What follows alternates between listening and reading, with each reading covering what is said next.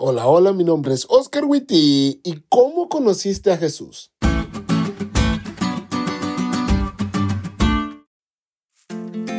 Para comprender la pasión o la actitud de un cristiano, tiene que ver la forma como se encontró con Jesús. Hace un tiempo atrás fui a predicar durante una semana a una iglesia y me topé con un hermano que era el sueño de todo pastor. Ayudaba en todo, estaba pendiente de los invitados, organizó el bando de oración y por si todo lo anterior no fuera suficiente, me llevó a pasear durante un día junto con su familia para, como dijo él, atenderlo como usted se lo merece. Siempre tenía una palabra de ánimo y de paz para todo el que se acercara a él.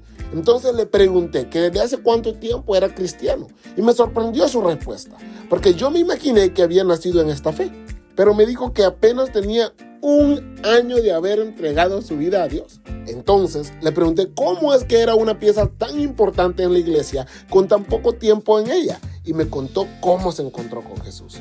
Su esposa estaba muy enferma.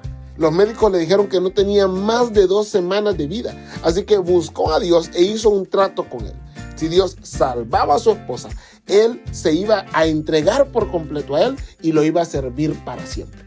Y Dios lo hizo. Su esposa salió del hospital y allí estaba sentada sana con nosotros.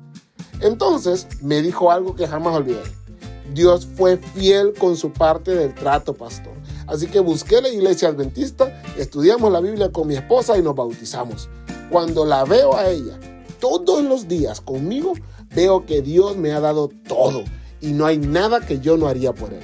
Entonces comprendí su pasión Dios había hecho algo increíble por él y ahora él actuaba de manera increíble por Dios. Cuando vamos a la carta a los hebreos, nos damos cuenta que los primeros lectores de esta carta no eran igual que los demás, pues su conversión no había sido como la de los demás. Esta salvación fue anunciada primeramente por el Señor y los que la oyeron nos la confirmaron. A la vez, Dios ratificó su testimonio acerca de ellos con señales, prodigios, diversos milagros y dones distribuidos por el Espíritu Santo según su voluntad. Hebreos 2, 3 y 4. Y la lección comentando esto dice, este pasaje implica que la audiencia de Hebreos no había escuchado a Jesús predicar. Recibió el Evangelio mediante otros evangelistas que le habían anunciado la noticia de la salvación. Pero estos hechos poderosos eran evidencias vivenciales que confirmaban el mensaje de salvación, el establecimiento del reino de Dios, la salvación de la condenación y la liberación de los poderes del mal. La historia de la conversión de los hebreos le dio la seguridad de que sus pecados habían sido perdonados. Por lo tanto, no temían al juicio y como resultado, sus oraciones eran audaces y confiadas y su experiencia, tal como lo muestra Hechos 2.37 al 47, era dichosa. Todos nos encontramos de una forma diferente con Jesús, pero ese encuentro define la manera como vemos a Dios, como lo servimos y como lo amamos. Así que hoy quiero pedirte que medites en la forma como te encontraste con Dios y pienses si estás obrando en consecuencia a ese encuentro que cambia vidas.